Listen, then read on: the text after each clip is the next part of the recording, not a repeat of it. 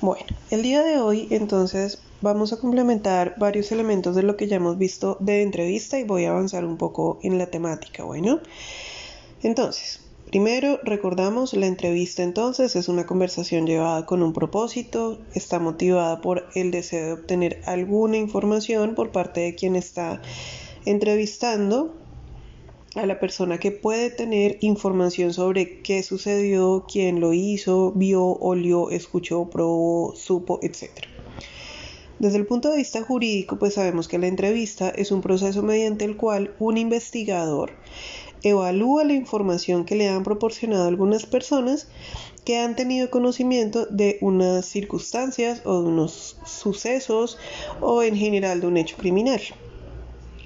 En ese sentido, pues digamos que el 99% del trabajo policial se basa en las relaciones y en las conversaciones con los ciudadanos, ¿sí? Como yo les decía en, nuestro encuentro anterior, eh, digamos que esta parte de la entrevista no la voy a centrar exclusivamente en el trabajo de los psicólogos, sino estoy pensando también en el trabajo de ustedes como policías. Entonces fíjense que allí vuelve y juega, así como los psicólogos en el caso de, la policía, pues ustedes mm, tienen una gran labor o, o más bien sus acciones en gran medida tienen que ver con esas relaciones y con esas conversaciones con los ciudadanos. ¿Eso qué quiere decir? Que es muy importante y por supuesto yo sé que ustedes tienen formación en esto, pues que es muy importante que puedan aprender a hablar con la gente.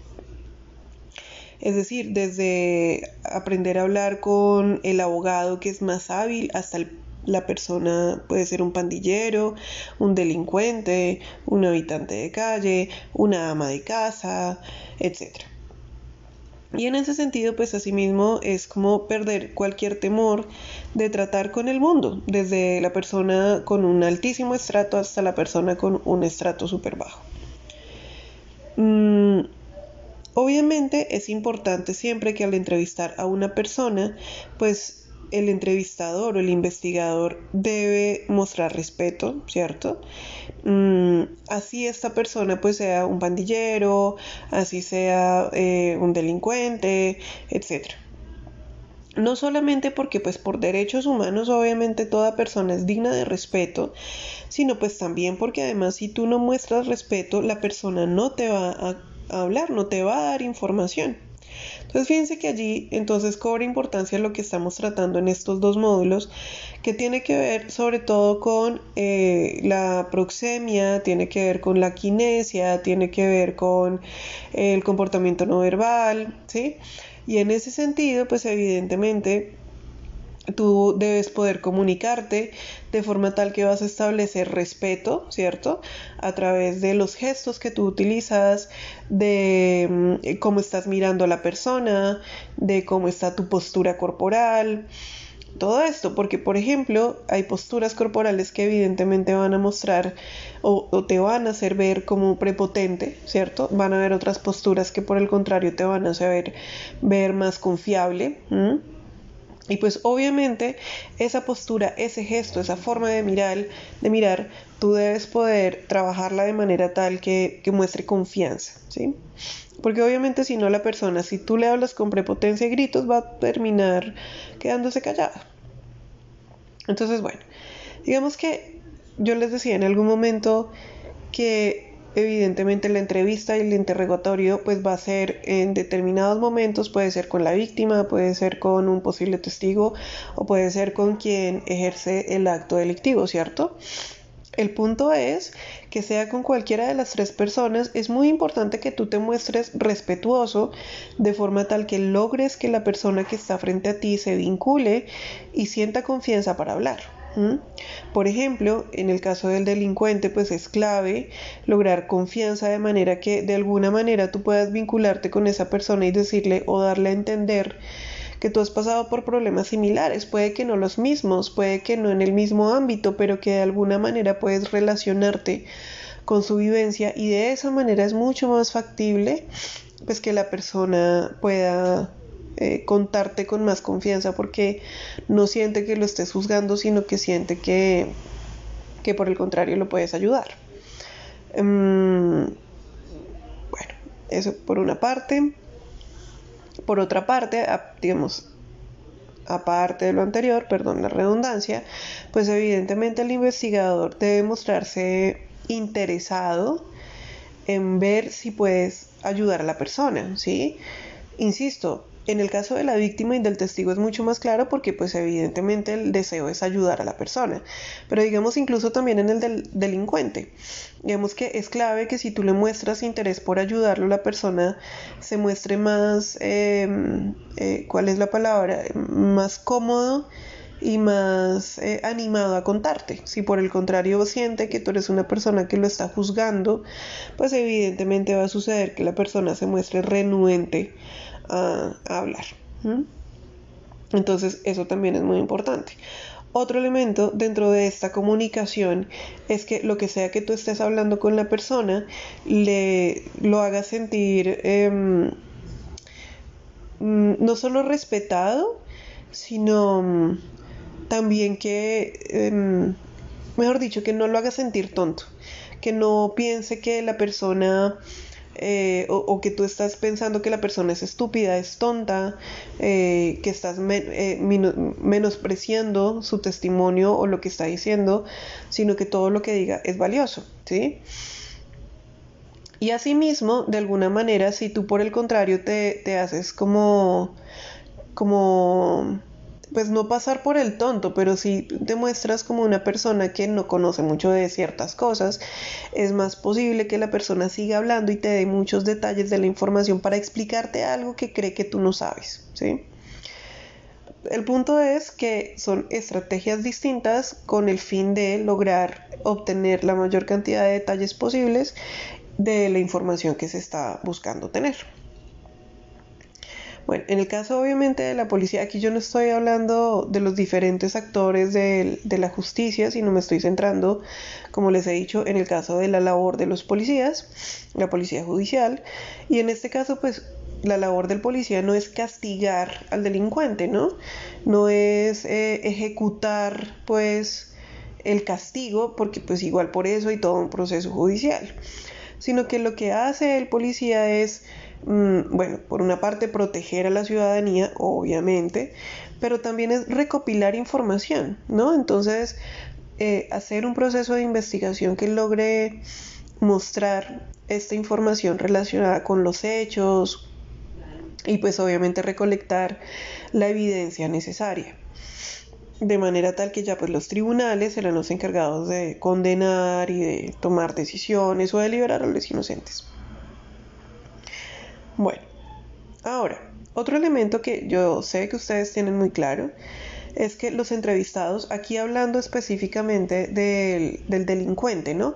Porque pues igual ya veíamos la clase pasada que en el caso del testigo y en el caso de la víctima, pues van a hacer énfasis en ciertas cosas por sus habilidades, por su memoria, y eso es lo que ustedes ya han aprendido, no lo voy a profundizar, pero lo alcanzamos a hablar sobre la entrevista cognitiva. Entonces, bueno, pero en el caso también del delincuente, pues sabemos que nunca van a decir toda la verdad. Que ninguna persona en general va a contar toda la historia de entrada, ¿cierto? Sino que va a contar pedacitos, va a decir verdades a medias, le va a dar vueltas al tema. Entonces, en ese sentido, pues hay que saber cómo orientar la entrevista, ¿cierto? Entonces, en ese sentido, digamos que un primer elemento que quiero resaltar el día de hoy es la orientación, ¿sí? Sabemos, y ustedes lo tienen muy claro, que la entrevista es una serie de preguntas que hacemos, ¿cierto? Una o varias, a una o varias personas con el fin de obtener información.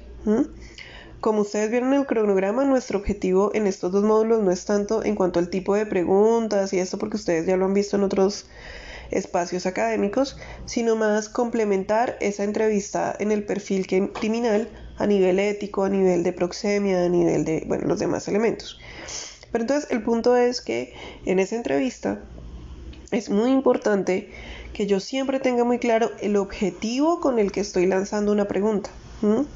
Eso también es una habilidad importante en la entrevista, porque si yo simplemente lanzo preguntas eh, sin mantener, por ejemplo, un hilo conductor, pues me, la información que reciba no la voy a recibir en orden, no la voy a recibir clara y va a ser más difícil el asunto.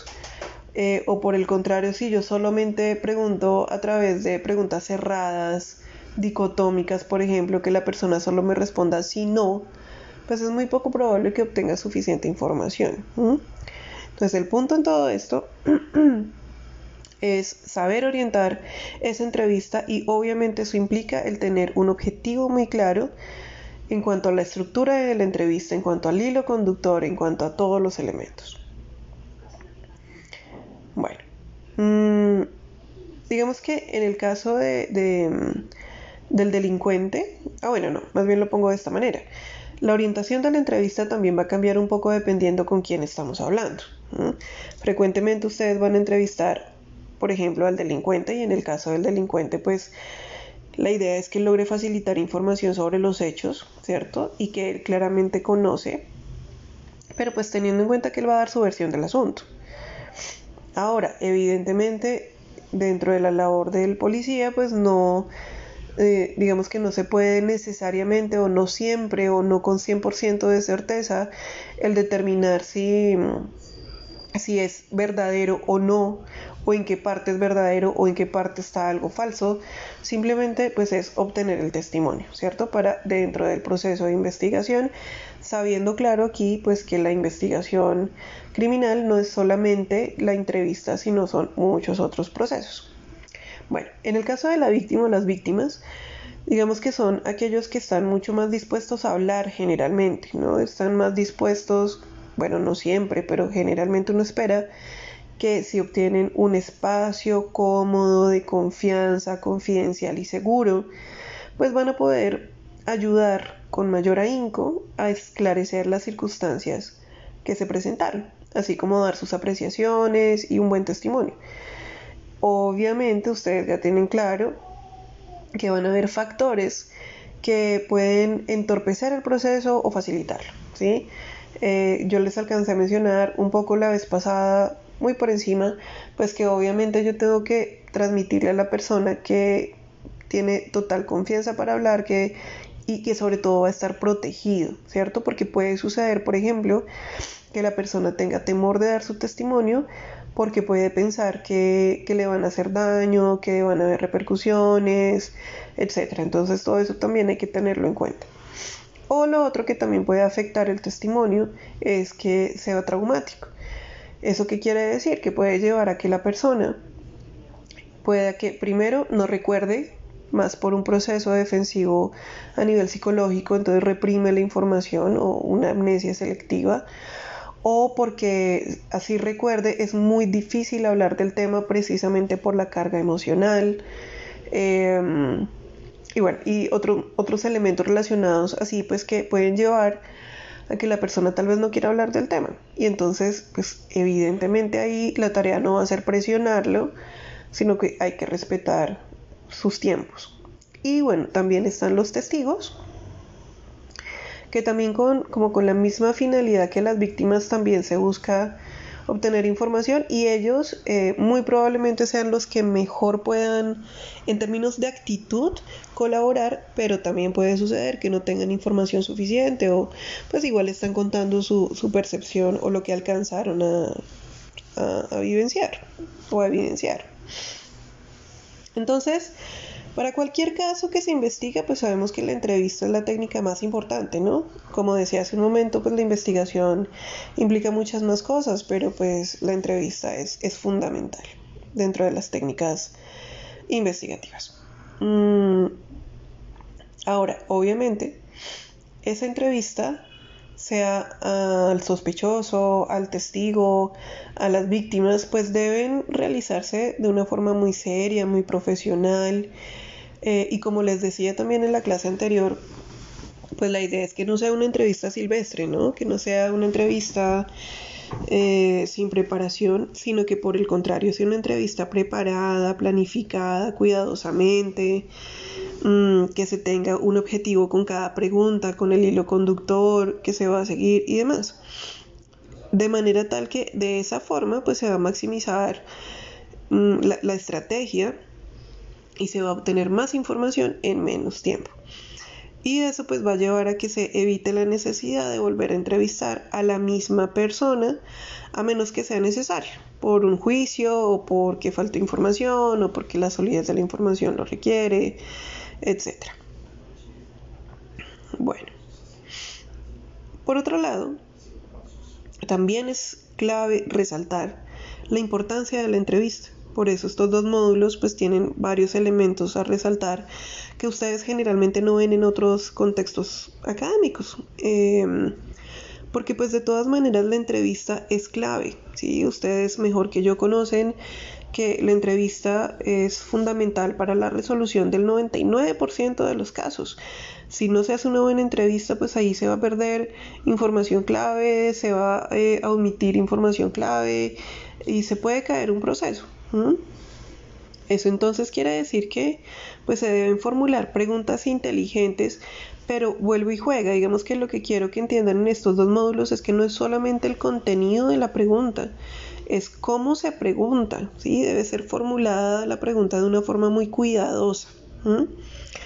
En ese sentido, pues digamos que dentro de estos elementos que estoy resaltando, se entiende que la información que se obtiene en la entrevista es parte vital del proceso investigativo, que es el método más directo y económico para obtener información. Produce mucha información verídica, ¿cierto? Si se hace bien, porque si se hace mal la entrevista puede inducir falsos recuerdos, falsas memorias, eh, falsos testimonios, entonces hay que hacerlo muy bien o puedo simplemente llevar a que la persona no quiera participar, bueno, etc. Em, a veces, digamos que lo que muestra la evidencia es que muchos casos no se, no se resuelven precisamente como resultado de malas entrevistas. Entonces también por eso es clave este elemento.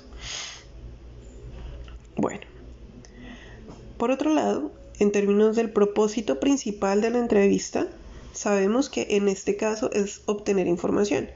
Aquí hago una acotación que lo alcanzamos a mencionar eh, en la clase anterior cuando nos reunimos y es que pues hay diferentes actores involucrados en el proceso. En el caso del psicólogo clínico, por ejemplo, se entiende que su labor no solo es obtener información, sino que realmente el objetivo de esa entrevista clínica es apoyar a la víctima y al testigo y a la familia de manera tal que se disminuya el trauma y se pueda dar una resolución sana, llamémoslo de esa manera, a lo que ha sucedido. Pero digamos que para el campo que estamos hablando del perfilamiento criminal y demás, pues es evidente que, sobre todo en el caso de la policía, la entrevista se utiliza para obtener información. Entonces, digamos que ese obtener información lo podemos dividir en cuatro cosas obtener datos de hechos relacionados a un caso. Segundo, determinar la identidad de una víctima o del sospechoso o de testigos. Tercero, registrar los hechos para que se usen como un testimonio más adelante. Y una cuarta opción es obtener una confesión. Bueno. Bueno. Ahora, el tema es que la entrevista es una, bueno, es una conversación, es una charla que ha sido premeditada, que es eh, planeada, ¿cierto? En la cual pues se plantean una serie de preguntas que pues que permiten conocer ciertos hechos, ¿cierto? Y entonces precisamente en relación con esto pues viene otra parte que ya habíamos empezado a introducir la clase pasada y es la preparación de la entrevista, ¿cierto? Entonces allí en este tema de la preparación de la entrevista es importante aclarar que antes de llevar a cabo la entrevista o el interrogatorio, siempre que sea posible hay que prepararla, ¿cierto? Entonces evaluar muy bien todos los factores que están relacionados con el evento. qué información se requiere, mm, la persona que tengo al frente, cómo se relaciona con los eventos. Y bueno, todo lo que pueda preparar a partir de la información que pueda poseer el investigador. Y en ese sentido, bueno, pues cuando ya es el investigador quien o el entrevistador quien la ha preparado, pues evidentemente va a ser el encargado de dirigir y de efectuar esa entrevista y por lo tanto debe examinar muy bien las cualidades, la actitud, el examen mental y las circunstancias de la persona con la que voy a eh, entablar esa entrevista, de manera que yo pueda mm, determinar la finalidad y el método que voy a emplear, ¿cierto? Entonces, les pongo un ejemplo, no es lo mismo, eh, y eso creo que lo mencionó alguno de los compañeros en clase, no es lo mismo si yo voy a hacer una entrevista con un niño, niña o un adolescente, ¿cierto? Que si voy a hablar con un adulto. No es lo mismo, obviamente, una persona que haya sido víctima o con el testigo o con el familiar de la víctima o con el sospechoso. Eh, no es lo mismo hablar con una mujer que ha sido víctima de abuso sexual por parte de un hombre a hablar con un hombre que ha sido víctima de abuso sexual por otro hombre, por ejemplo, ¿sí? Todos esos factores es importante tenerlos en cuenta, porque obviamente me van a dar espacio para planear muy bien en qué condiciones, cómo debe ser el espacio físico, cómo me debo aproximar a la persona, mm, por ejemplo, si debo tener un contacto visual directo o por el contrario, tratar de no, no, no mucho, eh, bueno, etcétera. También es muy importante si uno logra esta información con anterioridad, entonces saber características de la persona que voy a entrevistar, ¿cierto? Entonces es muy importante si yo pudiera conocer, por ejemplo, el nivel cultural. No es, no es el mismo lenguaje el que yo voy a utilizar, por ejemplo, con una persona que tiene pues una formación académica alta, digamos un posgrado, versus una persona que viene del campo, por ejemplo. Simplemente porque quiere decir que se utilizan palabras que son más familiares para el uno o que para el otro. Y en ese sentido, pues cuando yo voy a hacer la entrevista, lo ideal es que yo pueda utilizar estas palabras más afines al lenguaje de la persona que tengo al frente y pues a su grupo de referencia cultural. También si yo puedo tener información sobre su carácter de pronto, ¿cierto? Sobre su forma de ser, no es tan fácil, pero si se pudiera tener, pues es mucho mejor, porque otro ejemplo, no es lo mismo si yo voy a entrevistar a una persona que tiene antecedentes de mm, ataques de ira, por ejemplo, versus una persona que tiene antecedentes de ataques de pánico, ¿cierto? Obviamente me tengo que aproximar diferente. El de ataques de ira, pues obviamente es muy probable que si le pregunto de una forma muy incisiva pueda tomarlo todo a la defensiva y entonces ya no me cuente nada. Y el de ataques de pánico y ansiedad, pues obviamente al contrario puede llevar a que si yo le pregunto eh, con preguntas muy cerradas y le hablo muy rápido, puede llevar a que genere un ataque de ansiedad, ¿cierto? Y tampoco me diga nada, pero además le hago daño. Entonces todos esos elementos son clave. La reputación, por ejemplo, las amistades, si tiene o no antecedentes penales, todos esos elementos, eh, si, logro conocerlos antes de la entrevista es clave, pues para saber cómo ajustar la manera en la que me voy a aproximar. Ahora bueno, eh, digamos que ya en términos de si usar grabadora, tomar nota y demás, eso ustedes ya lo saben por sus manuales, en eso no me voy a centrar ahorita. Bueno, también dentro de, pues digamos dentro de este proceso, es evidente y ustedes, es, ustedes ya lo conocen, solamente es como un repaso, pues que obviamente las preguntas yo las voy a organizar por un hilo conductor que me van a responder lo siguiente. Entonces lo primero es el qué, obviamente saber qué delito se cometió. Lo segundo es el cuándo. Y en el cuándo pues es evidentemente la fecha, la hora, en qué momento ocurrió o se cometió el delito. Tercero, el por qué. Entonces tratar de averiguar el motivo por el cual se cometió el delito. Siguiente, el quién. Entonces, ¿quién cometió el delito? Es decir, la identidad de la persona, del delincuente, del agresor, etcétera. Siguiente, el cómo. Entonces ahí es donde más necesito tener todos los detalles sobre cómo se cometió, cómo se ejecutó ese delito. Y también el dónde, porque entonces en el dónde es el lugar en donde se cometió el hecho y en ese sentido es clave porque pues ahí voy a obtener más información y probablemente voy a poder tener evidencias. Entonces por eso es clave también pues contar con, con esa información sobre el dónde. Bueno, luego de lo que ya hemos visto, hay otro punto que es clave que podamos trabajar dentro de este módulo de entrevista y es qué cualidades debe tener el investigador o bueno, el entrevistador. Porque un poco fíjense lo que les estaba mostrando es que el entrevistador debe tener una actitud particular, debe tener un control importante sobre sus gestos, sobre su mm, proxemia, sobre su kinesia, sobre mm, eh, el paralenguaje, bueno, todos estos elementos que vamos a estar viendo precisamente en estos módulos. Porque, es decir, cuando hablamos de estos temas, quiero que lo tengan muy presente. No es solamente como el ejercicio que hicimos en clase de analizar a la persona que estamos entrevistando, sino que también es tener un control muy importante respecto de lo que yo estoy transmitiendo. ¿sí? Es decir, son dos cosas. Uno, lo que yo observo del entrevistado o entrevistada, ¿cierto? Entonces, bueno, lo que ya iremos viendo en clase, pero también es cómo me estoy mostrando yo como investigador. Entonces, en todas las habilidades y todo lo que vamos a estar trabajando estos factores, por favor quiero que tengan muy presente que es hacia esos dos elementos.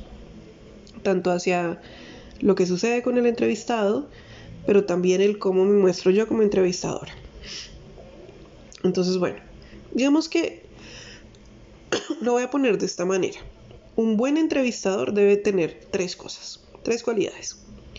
Un buen entrevistador debe ser un buen actor, debe ser un buen vendedor y hasta cierto punto un buen psicólogo, ¿sí?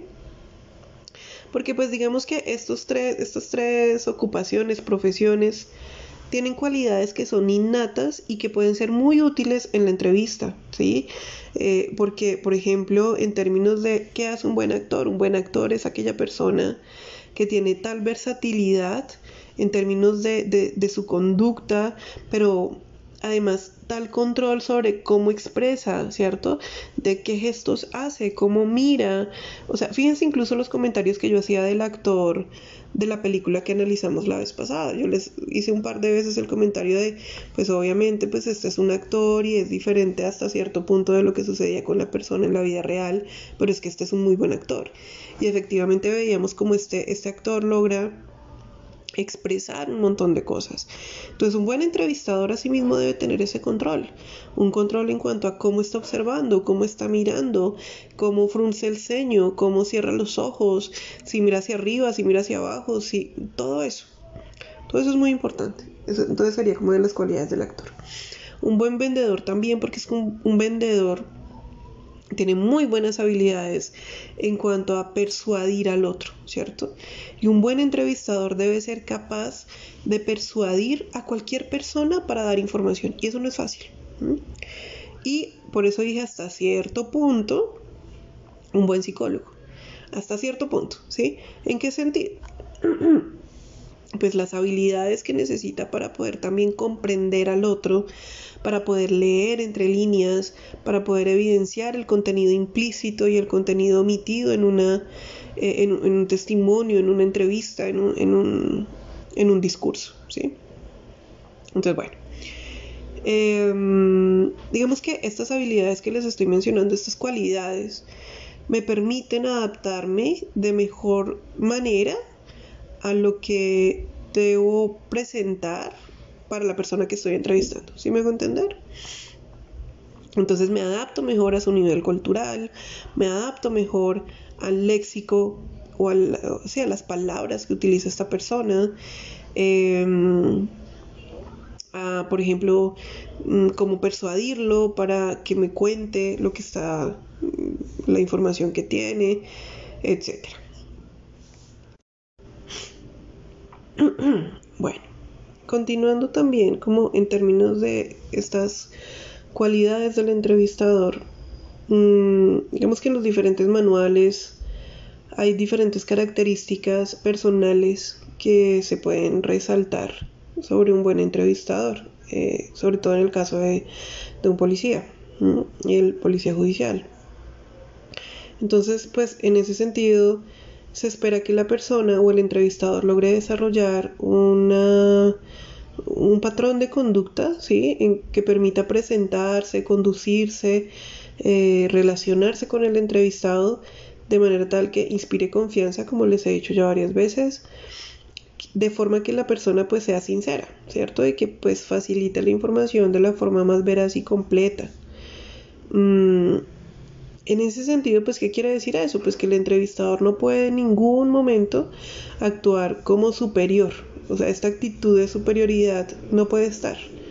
Porque además, insisto, o sea, es también el respeto por el otro ser humano que tengo al frente. Eso quiere decir que las actuaciones y las preguntas deben inspirar confianza, sinceridad y siempre mostrar un, un interés genuino por comprender la situación en la que se encuentra el entrevistado, ¿sí? Sea víctima, sea testigo, sea eh, sospechoso, pero pues no es una situación fácil ser entrevistado por, por un ente judicial, sea la policía, psicólogo, quien sea. Entonces es como el poder mostrar ese interés por, por ayudar a las personas y por solucionar la situación. Entonces, ¿eso qué quiere decir? Pues, por ejemplo, tratar a las personas con gentileza, eso es básico, ¿sí? Es, de hecho es para empezar constitucional, es el derecho humano, el tratar con respeto a las demás personas y ese respeto implica cordialidad, implica ser amable, implica no gritar al otro, no tratarlo con groserías, eh, ser respetuoso, cordial, ¿sí? Por otro lado, obviamente implica, dentro de estas cualidades que les estoy mencionando, pues eh, esta seguridad en uno mismo, ¿sí? El entrevistador se debe mostrar muy seguro de sí mismo, de lo que va a preguntar y de que es un profesional apto y competente para realizar esa entrevista. Eh, debe mostrar una actitud en la cual pues se muestre comprensivo a lo que el entrevistado va a relatar. Ser amigable, pero ser firme, ¿cierto? O sea, una cosa clave aquí es que lo, voy a poner como, como por paralelos, ¿sí? Entonces, ser amigable no quiere decir ser irrespetuoso, eh, no, por el contrario, no quiere decir ser, mm, no ser firme. O sea, uno puede ser amigable, uno puede ser cordial, muy respetuoso, pero también ser muy directivo y muy firme para mantener unos límites muy claros y obtener información veraz. Por otro lado, pues claramente el entrevistador debe ser imparcial, pero asimismo debe ser tolerante, ¿sí? Entonces, imparcial en términos de que la función del policía, ustedes la saben mejor que yo, pues es proteger los derechos de las personas, ¿cierto? Entonces allí pues es imparcial en términos de que no hay ningún tipo de discriminación, se protege a cualquier ciudadano, punto así me caiga bien, me caiga mal, así sea de otra raza, otra religión, otra postura política, lo que sea. Pero también debo ser tolerante, precisamente por lo que acabo de mencionar, y es la diversidad que existe.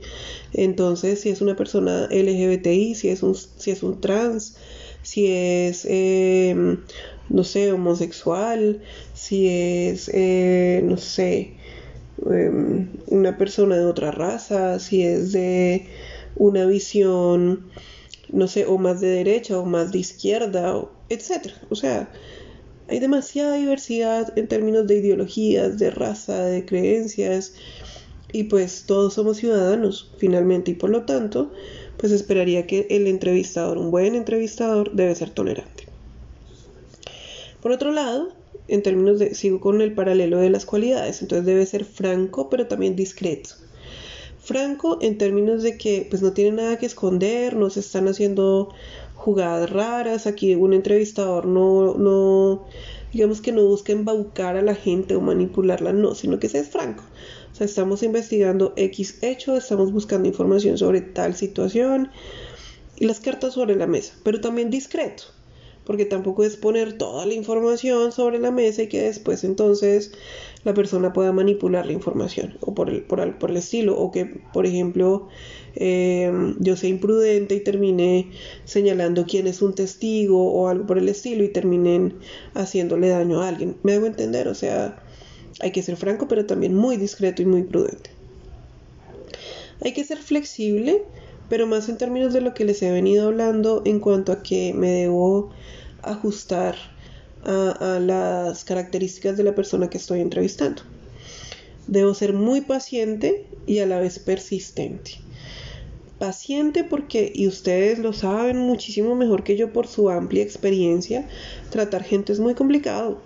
Tratar gente es difícil, es mamón, la gente se pone mal genio, la gente se pone a la defensiva, la... sí, o sea, hay muchas situaciones ahí.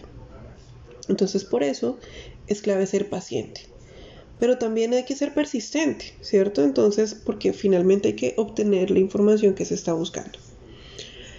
Hay que ser analítico y minucioso, eso es clave. Un buen entrevistador, un buen investigador es aquel que analiza muy bien la situación. Entonces, parte de lo que vamos a estar haciendo algunos ejercicios es, por ejemplo, poder identificar lo que es el contenido implícito, el contenido omitido, o sea, cómo la persona puede estar tratando de evitar ciertos temas, como la persona puede estar tratando de eh, darle largo a un asunto, cambiar de tema, eh, o que te está dando un, discurso y entre líneas te está diciendo otra cosa. Sí, o sea, hay que ser muy analítico, muy atento y en ese sentido, pues minucioso. Eh, exacto y preciso, claramente. Entonces, pues obviamente que las preguntas estén bien orientadas, que le apunten a lo que es y no otra cosa, eh, que se tenga un hilo conductor. Bueno. Em, aquí también hay que tener mucho cuidado porque pues digamos que hay que evitar todas estas técnicas que pueden ser incluso ilegales. Es decir, el presionar, el amenazar, el intimidar, el discriminar, pues son técnicas que no se deben utilizar en la entrevista, uno las ve en las películas, eh, pero pues evidentemente yo sé que ustedes pues entienden y saben y pues lo manejan perfecto, pues que esas técnicas no, no, son, no son legales, son, son incluso eh, en contra de los derechos humanos. Y pues porque además disminuyen la autoestima del entrevistado, genera problemas psicológicos, etcétera. Ah, bueno, y sumado al anterior, pues porque obviamente pues pueden llevar a informaciones falsas. Por eso también, o sea, no es solo que estas técnicas hagan daño al entrevistado, sino pues que también no son efectivas. Y obviamente, pues también porque pueden llevar a que la gente ya no confíe en el cuerpo policial y eso es algo delicado. Eh, y por el contrario, lo que hay que mostrar es la excelente labor del, pues de los miembros de la policía y cómo hacen realmente las cosas bien hechas. Porque a veces pues la gente se lleva una idea que no es. Bueno em, eso en cuanto a esa parte. También, bueno, dentro de, de, esta parte de la entrevista hay otro punto que me parece importante diferenciar y es bueno, yo la vez pasada ya les hablaba como de diferentes clases de entrevistas, algunas clasificaciones, pero ahorita quiero hacer énfasis en, el tipo de entrevista, pero en relación con, con quien estoy entrevistando. Entonces voy a empezar con la entrevista de testigos, ¿sí?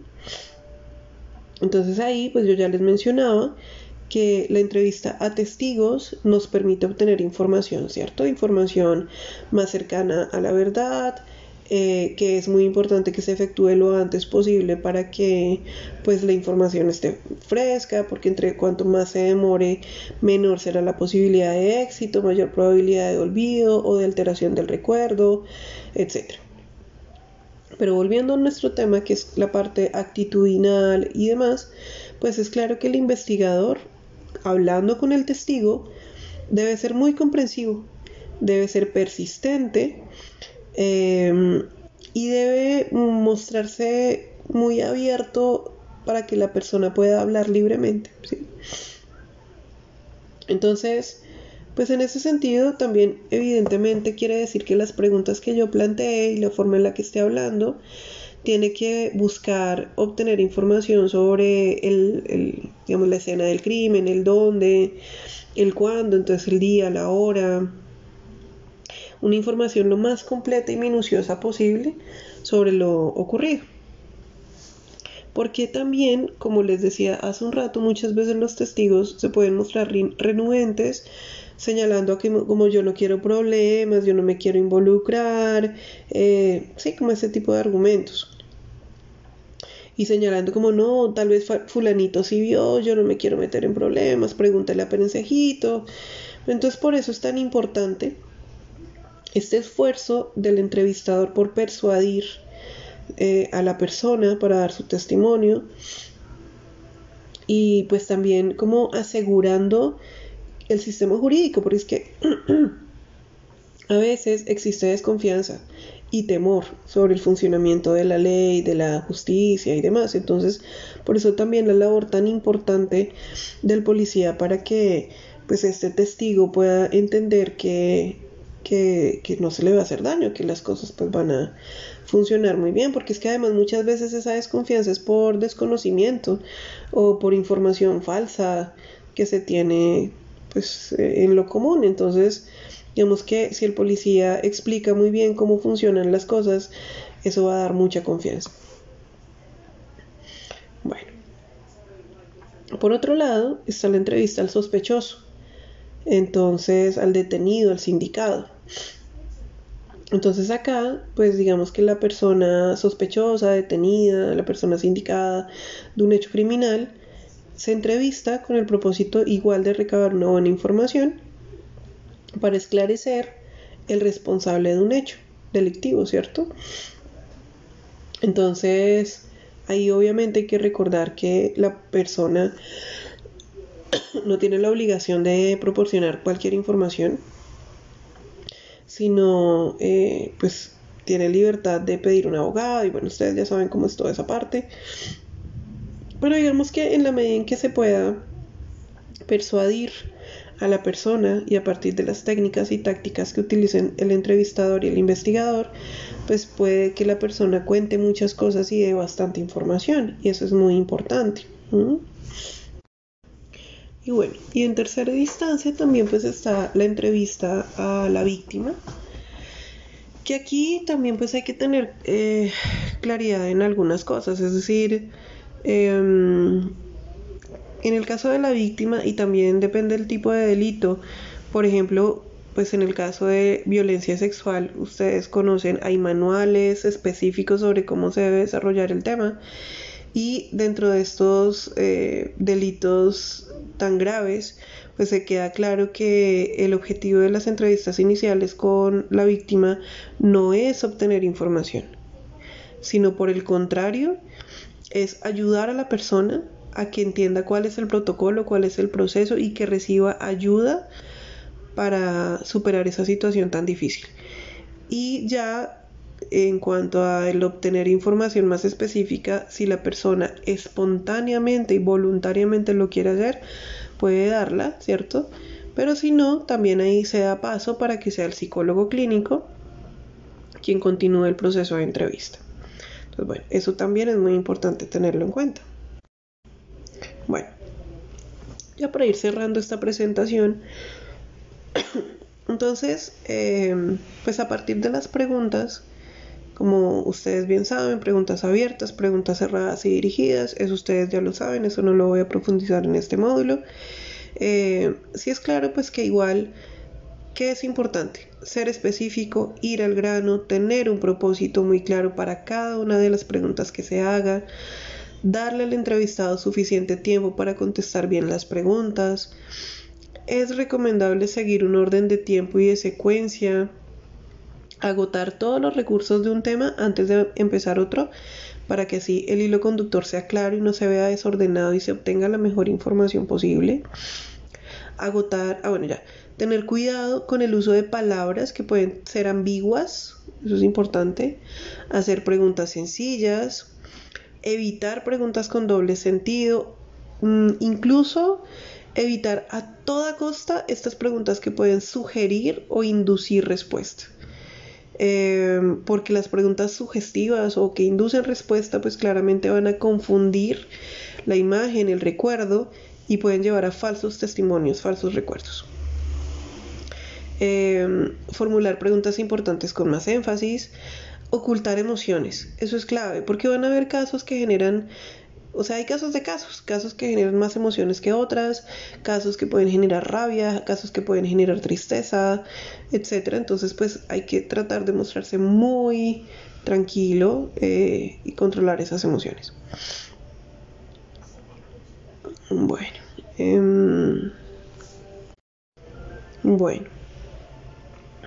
Ahora, ya para cerrar, eh, esta, esta grabación voy a pasar con un repaso básico sobre cuáles son los pasos generales de la entrevista que igual, insisto, ustedes probablemente lo hayan visto en otros contextos, pero igual es parte de nuestro módulo. Entonces, los elementos básicos, yo les decía la clase en una grabación anterior, pues hay tres grandes, como la preparación, el, eh, perdón, la apertura, pues, luego viene el desarrollo y luego la conclusión. Pero digamos que lo voy a poner un poquito más desglosado. Entonces está la preparación como tal, que es antes de la entrevista, está la apertura, está el escuchar, está la entrevista propiamente dicha, el desarrollo, está la, la parte analítica, está la conclusión y cierre. Esa es otra manera de, verlo. El objetivo aquí no es tanto que se aprendan categorías y esto, sino que entiendan la lógica. Eso es lo, lo importante. Entonces, bueno, en términos de la preparación, ya les di varios elementos importantes a considerar. Eh, en ese sentido, pues repito, eh, entonces tener información sobre qué delito se cometió, cuándo, por qué, eh, o sea, el motivo, identificar quién, saber cómo, los detalles y métodos y el dónde. Es decir, lograr tener un buen conocimiento del caso. Entonces esa preparación es poder tener la información previa que me pueda llevar a formular las preguntas más idóneas con la persona a la cual estoy entrevistando. De manera tal que el investigador o el entrevistador esté lo más familiarizado posible con cada detalle del caso para que a la hora de hacer la entrevista pues pueda diferenciar más claramente entre la verdad y mentiras y engaño. Mm, por ejemplo, para lograr mejor conocimiento antes de la entrevista es importante, ojalá, tener información sobre la clase del crimen, fecha, hora, lugar, la escena del crimen o lugar del hecho o el área donde se, se, pues, presentó el, el evento, el modo de operar, modus operandi, evidencias que se han descubierto, los hechos incriminatorios, eh, si se llegó al conocimiento del crimen, por ejemplo, visitando la escena, leer documentos pertinentes al crimen, información de otras personas, indicios de otras fuentes. Y también, como les dije en algún, hace un ratico, entonces también pues tener conocimiento eh, sobre la persona a la que voy a entrevistar. Entonces, aparte de lo que ya les había dicho hace un rato, entonces antecedentes personales, familiares, examen mental, condición física, eh, costumbres, actitudes, pasatiempos, cosas que le gusta hacer y obviamente tratar de hacer una revisión de lo que esté disponible en cuanto pues archivos, historias, eh, puede ser eh, antecedentes, de pronto lo que puedan decir sobre la persona, vecinos, parientes, conocidos, etc. Em, ahora, obviamente, pues esta planificación previa mm, es como una guía porque obviamente la entrevista no puede ser un plan rígido, debe ser flexible, pero pues igual sí es muy importante tener una idea sobre cómo se va a proceder y eso me va a permitir tener una ventaja sobre mm, sobre la persona y sobre la entrevista, porque así voy a tener elementos, como les decía hace un rato, para identificar si hay engaños, si hay manipulación, si hay mentiras, si está ocultando información, eh, y pues asimismo para verificar qué necesito preguntar. Dentro de esa planificación es importante siempre tener plan B, plan C. que si por ejemplo yo tengo un plan de entrevista pero resulta que la persona entró en un ataque de pánico, pues tengo que saber cómo manejar la situación y tener un plan B para continuar con la entrevista. Ese es un ejemplo. Eh, bueno, dentro de esa planificación de la entrevista, ya lo he mencionado, entonces conocer muy bien el propósito, entonces eh, si esta entrevista, qué es lo que está buscando, Mm, el planteamiento y el método que voy a utilizar en la entrevista, por ejemplo en técnicas cognitivas, eh, preparar un enfoque alternativo porque puede que las preguntas o la estructura que estaba planteando tal vez no sea la mejor, entonces necesite otra. El método para hacer las preguntas, eh, una guía como el hilo conductor que voy a plantear y bueno, esos como esos elementos.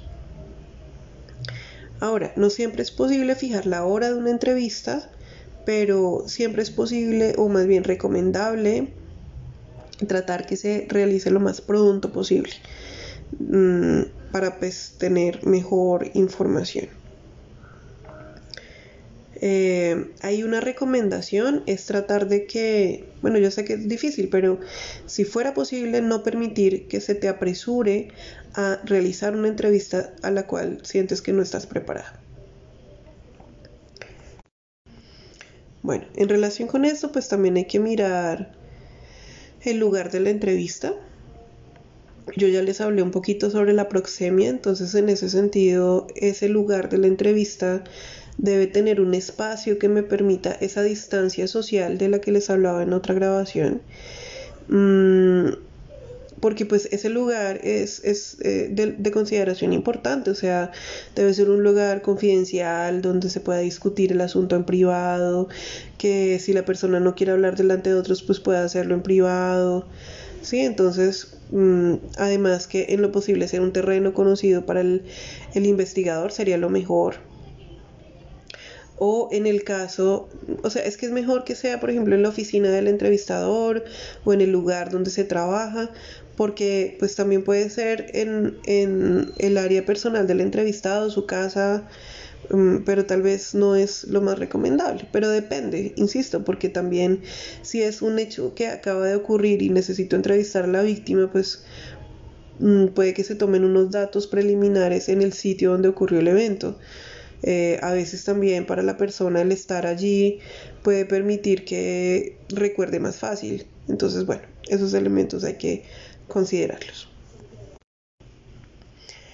Dentro de esto, por ejemplo, se considera también la forma de sentarse, así como en el manejo del espacio. Entonces hay que considerar la posición en que se debe sentar el entrevistado y el entrevistador. Es muy importante no solo la distancia en cuanto a proxemia, como ya les he mencionado en grabaciones anteriores, sino también incluso, ah bueno, yo les decía la vez pasada, en lo posible que no hayan barreras, que no haya un escritorio ahí en la mitad atravesado, porque además me limita la, visibilidad de gestos, movimiento de las manos, piernas, etc. Em, y además también se recomienda que las sillas no estén totalmente frente a frente, sino que estén en un ángulo eh, relativamente de 45 grados para que la persona pueda hacer contacto visual, pero también pueda mirar hacia la pared tranquilamente. Sobre todo pienso en el caso de una víctima de un testigo. Em, bueno.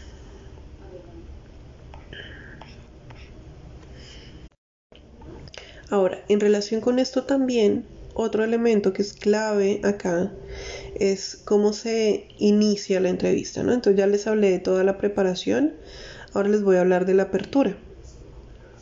Porque la forma en que se inicia la entrevista puede tener mucho efecto, o más bien, perdón, puede tener un efecto grande sobre el éxito o el fracaso de la entrevista.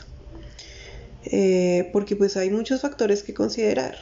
Ningún caso es igual, no hay dos personas iguales, pero pues hay que considerar varias cosas.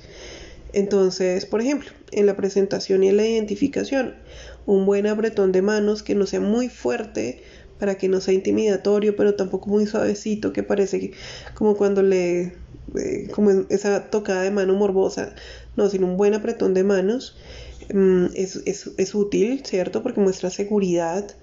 Mm, y pues porque además que el entrevistado nunca debe dudar sobre que es la persona que está siendo entrevistada, que no tiene el control, o sea, que quien tiene la línea más bien de, de la entrevista es el entrevistador. Es clave en esa apertura dar una explicación del propósito de la entrevista. Ser franco en cuanto a lo que está sucediendo y lo que se busca. Es mejor no andar con rodeos. Siempre es importante resaltar los derechos constitucionales de quien se está entrevistando. Y más dependiendo del rol. Si es una persona eh, sospechosa, pues claramente hay que explicarle muy bien el proceso, sus derechos, etc. Si es una víctima, también cuáles son sus derechos, cuál es la ruta que se debe seguir de atención, etc. Evaluar muy bien la situación es clave en esa apertura porque allí tú ves si la persona te da la mano, si no te da la mano, si se acerca, si se retira, eh, si se muestra temerosa, ansiosa o tranquila o pasmada o plana emocionalmente, como que no muestra emociones, todo eso es clave y te va a dar pistas sobre qué método utilizar a la hora de entrevistarlo. Entonces, obviamente es clave al inicio permitir que la persona pues se exprese y así tú vas conociendo cosas clave para esa conversación. Eh, como les decía, en el ambiente dentro de esa apertura y durante la entrevista en general, eh, evitar em, pues barreras físicas y psicológicas. Mm, bueno, eh, hay más elementos, pero pienso que por el momento esta es bastante información. Entonces, em, por el momento voy a cortar allí. Van a encontrar material complementario en el aula virtual, entonces les pido por favor verificar los temas que les puse allí en el aula virtual para complementar esto y hacer la actividad del día. Nos vemos entonces a la hora acordada. Muchísimas gracias.